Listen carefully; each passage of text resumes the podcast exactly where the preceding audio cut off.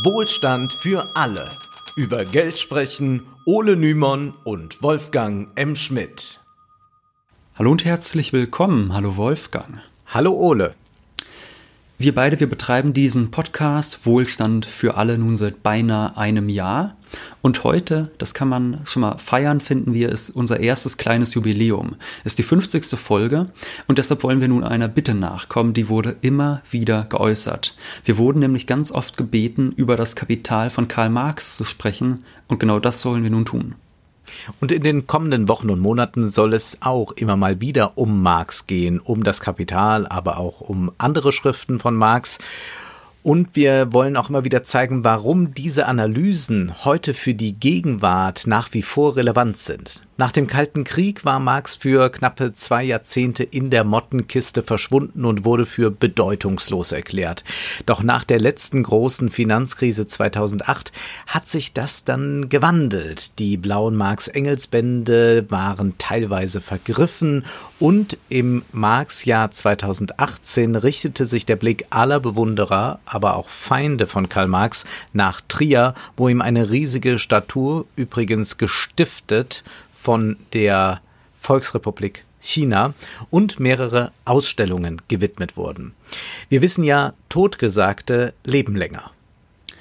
Jetzt wollen wir also mit dem Kapital beginnen. Und das Kapital ist sicherlich einer der einflussreichsten Texte der Weltgeschichte. Wenn man sich einem solchen Werk widmet in einem Podcast, da ist natürlich auch immer eine gewisse Ehrfurcht da. Was ist denn das überhaupt für ein Werk, könnte man sich gleich mal fragen. Denn das Kapital ist natürlich einerseits ein philosophisches Werk. Marx promovierte in Philosophie äh, gerade die Hegelsche Dialektik, die ist da immer wieder zu finden. Es ist aber auch ein ökonomisches Werk. Marx hat ökonomische Schriften von der Antike bis hin zur klassischen Nationalökonomie rezipiert. Smith und Ricardo beispielsweise aber auch viele, viele, viele andere Ökonomen, die heute auch komplett in Vergessenheit geraten sind.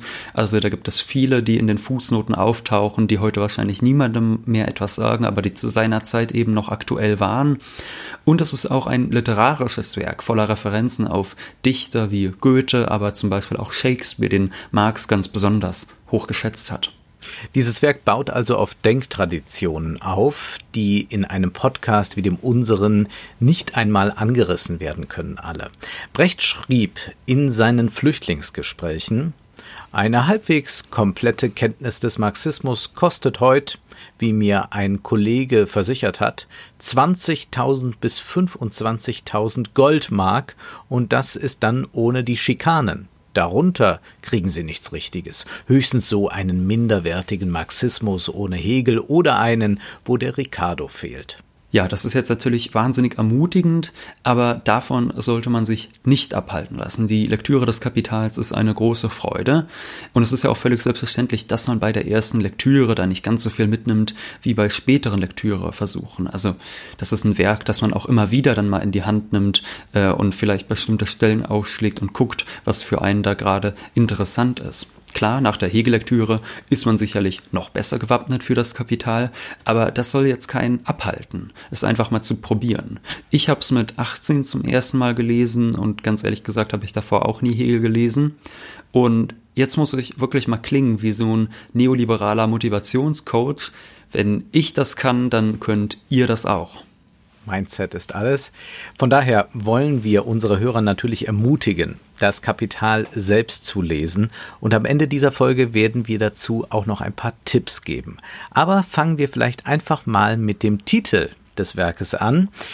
Und wir müssen uns das wirklich auf der Zunge zergehen lassen. Wie heißt dieses Werk? Es heißt das Kapital, nicht die Kapitalisten. Das sollte man mal im Hinterkopf behalten für andere Folgen. Da werden wir noch mal drauf kommen, warum das Werk auch ganz, äh, äh, ganz gewiss nicht die Kapitalisten heißen sollte, nie heißen sollte und deswegen das Kapital heißt. Und dann gibt's aber eben nicht nur den Titel Das Kapital, sondern als Untertitel Kritik der politischen Ökonomie.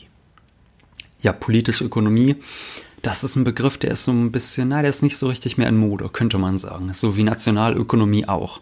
Heute würde man wahrscheinlich von Volkswirtschaftslehre sprechen. Und man fragt sich jetzt, ja, wo ist das Problem, das Marx mit der politischen Ökonomie seinerzeit hat? Das heißt ja Kritik der politischen Ökonomie. Marx, so viel können wir gleich zu Beginn verraten, hat große Probleme mit dieser politischen Ökonomie. Es gibt zwar Ökonomen, deren Werk er sehr ernst nimmt. Wir haben schon mal äh, darüber gesprochen, dass er zum Beispiel David Ricardo überschwänglich gelobt hat. Adam Smith zum Beispiel hat er auch sehr, sehr ernst genommen.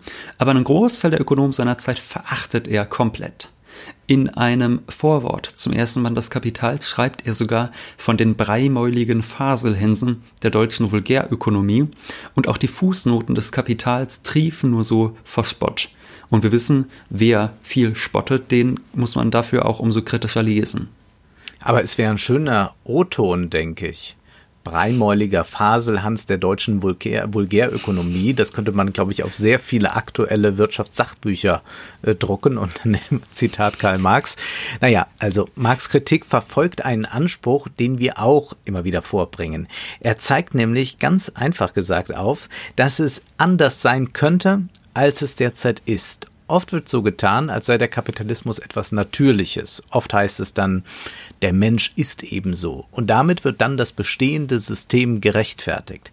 Marx zeigt nun auf, nein, der Kapitalismus ist nicht Natur, sondern historisch gewachsen und damit historisiert Marx den Kapitalismus.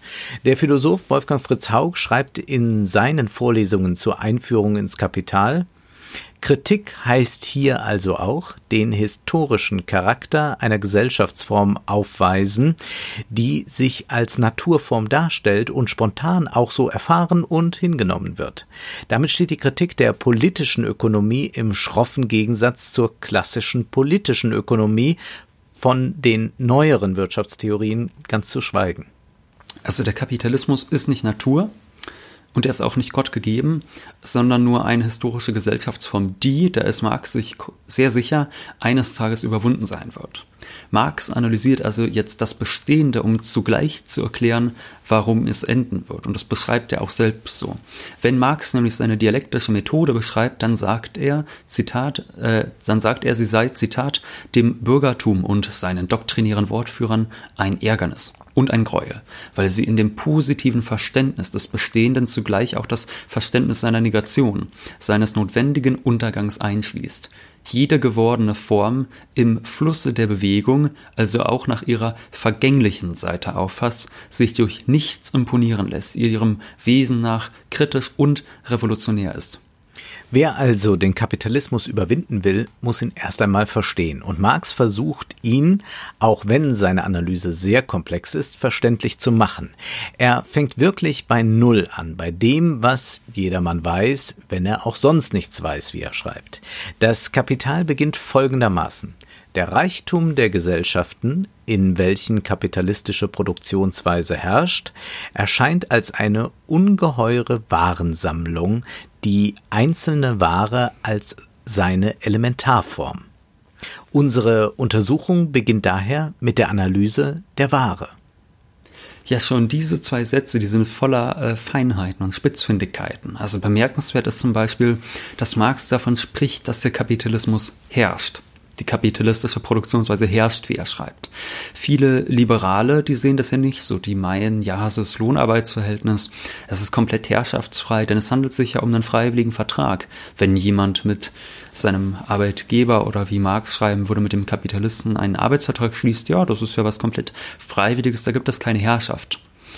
Marx ist anderer Meinung. Marx ist anderer Meinung, also er bestätigt, dass es eine formale Gleichheit gibt in, der bürgerlichen Gesellschaft zwischen Kapitalisten und Arbeiter, aber trotzdem ist er der Meinung, dass es unter dieser formalen Gleichheit eine große Ungleichheit gibt, die dafür sorgt, dass man von Herrschaft sprechen kann. Aber gucken wir uns das nochmal weiter an. Er schreibt dann ja, der Reichtum der Gesellschaften erscheint als eine ungeheure Warensammlung. Auch, ne, also müssen wir bedenken, er schreibt erscheint als hm. Warensammlung. Erscheint bedeutet, dass es nicht unbedingt so sein muss. Da werden wir in späteren Folgen nochmal darauf zurückkommen, inwiefern das vielleicht auch einfach nur Schein ist. Und ich glaube, man merkt sofort jetzt hier schon in diesen ersten zwei Sätzen, kein Wort ist zufällig. Aber kommen wir trotzdem mal ein Stück voran, denn wir können uns jetzt nicht an jedem einzelnen Wort aufhängen. Marx fängt mit der Analyse der Ware an wozu mitunter manche Marx-Leser neigen. Und das ist dann auch etwas schwierig für die, die einsteigen wollen. Ähm, Naja, also fangen wir mit der Ware an. Was ist so besonders an der Ware? Man könnte ja nun denken, wenn ich zum Bäcker gehe und ein Brot kaufe, was gibt es da groß zu philosophieren? Wie wir nun sehen werden, gibt es da eine Menge Interessantes, das sich zeigt, wenn man eine tiefere Analyse vornimmt. Marx trifft gleich zu Beginn des Kapitals eine wichtige Unterscheidung, nämlich die zwischen Gebrauchswert und Tauschwert. Nehmen wir zum Beispiel das Brot, das du eben angesprochen hast. Wenn dieses Brot Warenform besitzt, also getauscht werden soll, dann hat das einerseits Gebrauchswert, ist es nahrhaft, ist es im besten Fall auch schmackhaft und gesund. Gleichzeitig hat das Brot aber, wenn es als Ware auftaucht, einen Tauschwert. Und deshalb kann es ja auch nur gegen andere Waren getauscht werden. Marx schreibt, Gebrauchswerte bilden den stofflichen Inhalt des Reichtums, welches immer seine gesellschaftliche Form sei. Das bedeutet, dass es in jeder Gesellschaftsform Gebrauchswerte gegeben hat. Das ist ja klar. Brot, die den, äh, das den Hunger stillt, das hat es ja schon immer gegeben im Feudalismus und das gibt es auch im Kapitalismus. Wer unsere Folge Was ist Kapitalismus kennt, der weiß nun, dass der Kapitalismus eine Gesellschaftsform ist, in der Waren für den Tausch produziert werden. Und deshalb hat die Ware eben nicht nur Gebrauchs, sondern auch Tauschwert. Marx schreibt über die Waren, in der von uns zu betrachtenden Gesellschaftsform bilden sie zugleich die stofflichen Träger des Tauschwerts. Warum erklärt Marx das? Das scheint ja erstmal offensichtlich. Ne? Also klar, so Gebrauchswerte, die gab es schon immer. Und wenn man die dann tauscht, dann gibt es jetzt halt auch einen Tauschwert. Es klingt jetzt alles sehr, sehr, sehr banal, aber Marx tut das eben, um den Kapitalismus zu historisieren, um zu zeigen, dass es nicht immer so war. Und dass es deshalb auch nicht immer so sein muss, dass Arbeitsprodukte die Form von Waren annehmen, die getauscht werden. Stellen wir uns so einen Bauern im Feudalismus zum Beispiel vor. Der hat ja vor allem für den Eigenbedarf produziert. Und wenn man ein Brot produziert und selbst isst, dann ist es ja keine Ware, denn es wird ja nicht getauscht. Und wenn der Bauer vielleicht einen Leibherrn hatte und dem ein Brot bringen muss, ja, dann ist es auch keine Ware, denn er bekommt ja nichts dafür im Gegenzug. Und deshalb ist es so wichtig, im Hinterkopf zu behalten, was Marx hier macht. Marx historisiert den Kapitalismus und er analysiert eben explizit kapitalistische Gesellschaften, in denen Waren getauscht werden, die Gebrauchswert und Tauschwert haben. Diese Unterscheidung ist heute bei vielen neoklassischen Ökonomen verloren gegangen. Für sie stellt sich die Frage nach dem Wert gar nicht. Da wird dann gern gesagt, es gebe gar keinen objektiv bestimmbaren Wert einer Ware, sondern das liegt ja alles im Auge des Betrachters. Und Marx macht nun eben diese wichtige Unterscheidung auf. Einerseits der Gebrauchswert, der zweifelsohne sehr subjektiv ist, jeder empfindet das eine oder das andere wichtiger, aber eben auch einen Tauschwert, von dem spricht er, der sich für Marx objektiv ermitteln lässt. Übrigens schreibt Marx häufig Wert statt Tauschwert. Wenn wir also im Folgenden von Wert sprechen, ist immer der Tauschwert gemeint und nicht der subjektive Gebrauchswert. Gut, werden wir jetzt noch ein bisschen konkreter. Wir haben jetzt zwei Waren und die sind gleich viel wert, die haben den gleichen Tauschwert dann muss es ja irgendwas geben, was sie auch gemeinsam haben. Also Marx schreibt, nehmen wir ferner zwei Waren, zum Beispiel Weizen und Eisen. Welches immer ihr Austauschverhältnis, ist es stets darstellbar in einer Gleichung, worin ein gegebenes Quantum Weizen irgendeinem Quantum Eisen gleichgesetzt wird. Zum Beispiel ein Quarter Weizen gleich a Zentner Eisen. Was besagt diese Gleichung? Dass ein gemeinsames von derselben Größe in zwei verschiedenen Dingen existiert, in einem Quarter Weizen und ebenfalls in a Eisen. Weizen und Eisen so. Beide sind also gleich einem Dritten, das an und für sich weder das eine noch das andere ist. Jedes der beiden, soweit es Tauschwert, muss also auf dies Dritte reduzierbar sein. Aber was ist dieses Dritte, das die beiden Waren gemein haben? Um ihren Nutzen kann es ja nicht gehen. Wenn ich mit dir Eisen gegen Weizen tauschen will, dann kann ich nicht ausrechnen, wie praktisch dir der Weizen ist und wie wichtig mir das Eisen ist. Oder, wie Marx eben schreibt, als Gebrauchswerte sind die Waren vor allem verschiedener Qualität. Als Tauschwerte können sie nur verschiedener Quantität sein, enthalten also kein Atom Gebrauchswert. Kein Atomgebrauchswert haben die Waren, wenn es um ihren Tauschwert geht. Das bedeutet, wir versuchen jetzt nicht irgendwie zu quantifizieren, dass wir sagen, äh, Wolfgang ist die eine Ware so und so viel wert und Ole ist die andere Ware so und so viel wert. Das machen wir eben nicht, sondern es gibt etwas anderes, das diese Waren miteinander verbindet, aber das ist eben nicht ihre Qualität, das sind nicht ihre Eigenschaft als, als Stuhl, als Brot, als was auch immer. Stattdessen die Eigenschaft, die diese Waren für Marx miteinander verbindet, ist die Eigenschaft, dass sie Erzeugnisse menschlicher Arbeitskraft sind. Das klingt jetzt erstmal banal, ja klar sind die von Menschen produziert, aber es ist einer der wichtigsten Punkte, um die Marxische Theorie zu verstehen. Marx stellt sich nun vor, wir würden uns die beiden Waren, die du und ich äh, jetzt tauschen wollen, wir würden die uns mal ohne Gebrauchswert vorstellen. Also als ein Ding, das nur Tauschwert hat. Und dann stellt er fest, mit dem nützlichen Charakter der Arbeitsprodukte verschwindet der nützliche Charakter der in ihnen dargestellten Arbeiten. Sie unterscheiden sich nicht länger, sondern sind allesamt reduziert auf gleiche menschliche Arbeit, abstrakt menschliche Arbeit. Die Ware enthält also abstrakt menschliche Arbeit. Abstrakt ist ja ein Wort, das immer wieder falsch verwendet wird. Viele Menschen, die abstrakt sagen, meinen damit kompliziert. Dabei ist abstrakt ja genau das Gegenteil. Es wird von etwas abstrahiert in diesem Fall von der konkreten Arbeit. Die Ware erscheint uns nun nicht mehr als Weizen, als Ergebnis konkreter Arbeit, also meinetwegen der Saat oder der Ernte, sondern die Ware erscheint nur noch als Produkt menschlicher Arbeit im Allgemeinen. Es klingt nun alles sehr, sehr trocken und theoretisch, aber keine Sorge. Das Rätsel, wie so Marx diese Herleitung macht, das ist gleich gelöst. Wir haben uns jetzt vorgestellt, dass wir die Waren nicht mehr konkret betrachten, nicht als Ergebnis einer bestimmten Arbeit, sondern als Ergebnis menschlicher Arbeitskraft überhaupt. Und dann bleibt nur noch etwas nicht so richtig Greifbares übrig, wie Marx schreibt. Er schreibt nämlich, betrachten wir nun das Residuum der Arbeitsprodukte. Es ist nichts von ihnen übrig geblieben als dieselbe gespenstige Gegenständlichkeit, eine bloße, galerte, unterschiedsloser menschlicher Arbeit, das heißt der Verausgabung menschlicher Arbeitskraft ohne Rücksicht auf die Form ihrer Verausgabung. Diese Dinge stellen nur noch dar, dass in ihrer Produktion menschliche Arbeitskraft verausgabt, menschliche Arbeit angehäuft ist. Als Kristalle dieser ihnen gemeinschaftlichen gesellschaftlichen Substanz sind sie Werte wahren Werte. Und jetzt, versprochen, ist der komplizierteste Teil dieser Folge schon geschafft. Gott sei Dank. Marx geht also davon aus, dass es nur eines gibt, das den wahren Wert gibt. Die menschliche Arbeit. Wir, bleib, wir bleiben jetzt mal ähm, auf der ganz einfachen Ebene. Ole hat Eisen und ich habe Weizen. Ole hat insgesamt sechs Stunden gebraucht, um das Eisen aus der Erde zu klopfen. Und ich habe insgesamt sechs Arbeitsstunden gebraucht, um den Weizen zu ernten. Dann sind diese beiden Mengen Weizen und Eisen gleichwertig und können gegeneinander getauscht werden.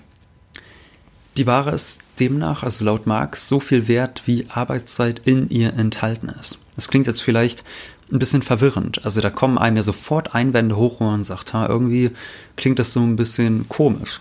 Ich habe neulich zum Beispiel einen Meme gesehen auf Twitter. Das war zwar sehr dumm, aber trotzdem ein bisschen lustig, muss ich zugeben. Und zwar hat man sich da eben über die Arbeitswerttheorie, so heißt nämlich diese Theorie, ulkig gemacht. In diesem Meme, da war ein Pizzabäcker zu sehen und der hat von einer Frau 100 Dollar für eine Pizza verlangt. Und als sie dann meint, dass das viel zu teuer sei, da entgegnet er, ja, warum denn? Ich habe ja 10 Stunden gebraucht, um sie zu backen.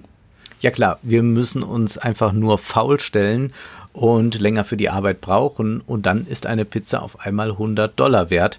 Alles klar. Ja, daran hat Marx nicht gedacht, Wolfgang. Da muss es man gibt sagen, ja im Übrigen Bereiche, wo das so läuft, aber da ähm, kommen wir heute nicht zu, Ja, wo so äh, Strategien angewendet werden. Also beispielsweise, wenn man irgendwelche Konzepte schreiben muss und man hat einen Geistesblitz, aber man muss ja irgendwas berechnen, kann man nicht sagen, hat in fünf Minuten funktioniert, äh, sondern dann berechnet man acht Stunden Tag. Also das äh, kann man in der Kreativbranche sehen und natürlich gibt es auch Branchen, wo man versucht, ähm, einfach die Arbeitszeit zu verlängern, die man für etwas braucht, um mehr kassieren zu können. Das gibt es schon. Aber hier äh, in äh, solchen Fällen der Produktion, um die es hier bei Marx geht, also wir sind ja auch in der Industrialisierung im 19. Jahrhundert, da geht es eben nicht. Also da geht es nicht darum, dass man sagt, wir machen mal ganz langsam, stellen wir irgendwelche Schrauben her und dann sind sie auch zehnmal so teuer. Nee, natürlich nicht. Und du mhm. hast ja jetzt ein Beispiel natürlich genannt mit der Kreativbranche da muss man sagen, viele Menschen sind nicht in solchen Branchen. Gerade ja. auch zu Marxenzeiten waren natürlich sehr wenige Leute in solchen Branchen. Also auch damals gab es meinetwegen auch Händler, die sehr reich geworden sind mit ihrer Arbeit. Aber das sind nicht die Menschen, für die Marx sich interessiert. Marx interessiert sich für den Kapitalismus, wie er schreibt, im idealen Durchschnitt. Ja. Das bedeutet eben, dass da äh, meinetwegen Fußballer, die Millionen verdienen oder sonst was, die sind für Marx nicht interessant. Mhm. Die Hunderttausenden oder man muss schon sagen Millionen Arbeiter, Kassierer, was weiß ich, die alle äh, auch einen relativ ähnlichen Lohn ja tatsächlich haben, die sind für Marx, die wären auch heute für Marx viel ja. interessanter. Aber da kommen wir gleich noch drauf zu sprechen, inwiefern man dann überhaupt von so einer durchschnittlichen Arbeitskraft ausgehen kann.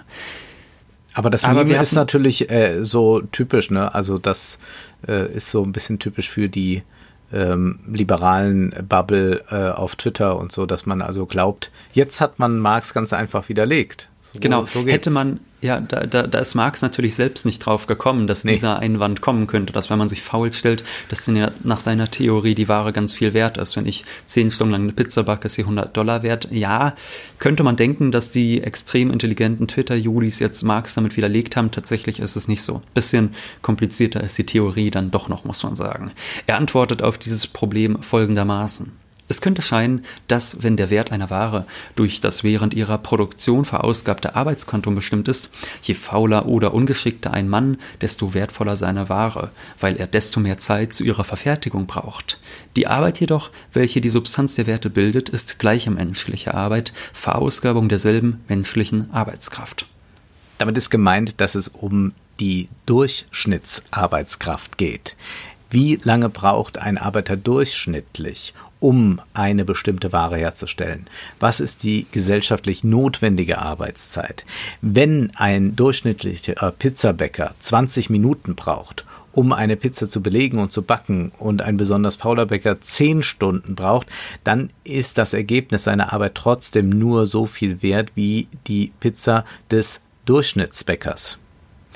Und genau an dieser Stelle kommt dann auch die Technologie ins Spiel.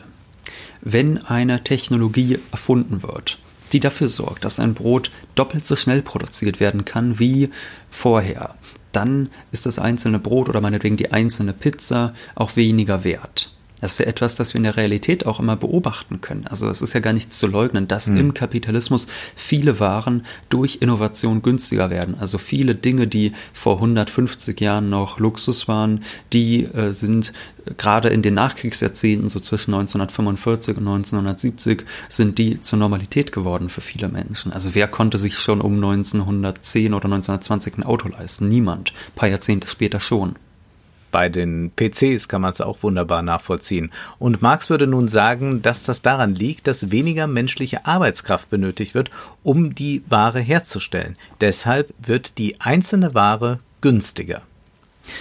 Gut, es gibt aber auch weitere Einwände, die einem in den Sinn kommen. Also zum Beispiel ja, dass es Menschen gibt, die werden deutlich unterschiedlich entlohnt und ähm, von daher, und die sind auch unterschiedlich produktiv und deshalb ist die Annahme so eines Durchschnittsarbeiters vielleicht unrealistisch, könnte man jetzt sagen. Ja, es gibt unterschiedlich gut ausgebildete, unterschiedlich geschickte Menschen.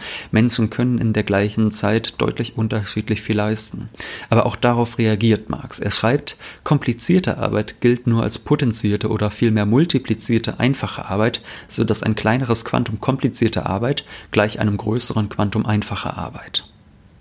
Das heißt, jemand, der sehr gut ausgebildet ist, schafft mehr Wert und auch das ließe sich quantifizieren. Marx sieht davon aber ab, weil es für seine Analyse keine Rolle spielt. Seine Analyse ist abstrakt und daher abstrahiert sie von solchen Unterschieden. Das mag nun einigen kritikwürdig erscheinen zu dem Zeitalter, in dem das Ganze verfasst ist, also im 19. Jahrhundert. Da war diese Annahme allerdings auch sehr realistisch. Die meisten Arbeiter waren extrem schlecht gebildet. Sie mussten ganz, ganz früh anfangen zu arbeiten. Sie waren nur in der Fabrik täglich zwölf Stunden und das haben sie dann ihr Leben lang gemacht. Daher kann man bei diesen Arbeitern durchaus von einer durchschnittlichen Arbeitskraft ausgehen. Wir fassen also mal kurz zusammen, weil es, glaube ich, doch eine Menge mittlerweile. Mhm. Für Marx ist die einzige Quelle von Wert die menschliche Arbeitskraft. Genauer gesagt die abstrakt menschliche Arbeitskraft. Wir stellen uns das jetzt anhand eines Brotes nochmal kurz vor. Erst mussten die Zutaten produziert werden. Das bedeutet, der Weizen musste gesät werden und geerntet werden. Dann geht äh, dieser Weizen meinetwegen zum Bäcker und der bäckt dann ein Brot und dann wird das verkauft nochmal von einer anderen Person. Und der Wert all dieser Arbeiten fließt quasi in den Wert des Brotes ein äh, letztlich auch zum Beispiel der Ofen, in dem das Brot gebacken wird, der ist ja auch Ergebnis menschlicher Arbeit. Also wenn man das wirklich quantifizieren wollte, könnte man ganz theoretisch gesehen wirklich jedes Arbeitsergebnis auf die menschliche Arbeit zurückführen. Also letztlich kann man den, den Ofen, wenn das meinetwegen ein Steinofen ist, kann man noch zurückberechnen, dass der mal vor drei Jahren, dass da mal jemand den Stein aus der Erde gekloppt hat. So, hm. also Letztlich geht es für Marx wirklich als wertbildende Substanz nur um die menschliche Arbeitskraft. Und dabei ist dann eben auch am Ende des Tages egal, in welcher Form sie verausgabt wurde, ob jemand den Stein aus der Erde gehauen hat, das Brot gebacken hat, das Brot verkauft hat oder sonst was. Es geht einfach nur darum, dass wir eine abstrakt menschliche Arbeitskraft haben, die der Durchschnittsarbeitskraft zu diesem Zeit, äh, in, zu dieser Zeit in diesem Land bei bestimmten ähm, bei bestimmten technologischen Voraussetzungen. Um, nur um darum geht es letztlich. Das bedeutet, wenn jemand sehr, sehr faul ist und extra lange braucht, ist seine Ware da natürlich nicht mehr wert. Wir merken hier schon, diese Theorie ist zwar gut durchdacht, aber sie ist auch streitbar. Eigentlich vertritt sie heute kaum noch jemand. Die gesamte neoklassische Theorie, die ja zum Beispiel an deutschen Lehrstühlen sehr dominant ist, hat die Arbeitswerttheorie komplett über Bord geworfen. Interessant ist aber, dass viele Neoklassiker sich über die Marxische Arbeitswerttheorie lustig machen und dabei vergessen, dass Marx damit Gedanken von Adam Smith und Ricardo weiterentwickelt hat, die ja heute auch von eben solchen Konservativen immer wieder hoch gelobt werden.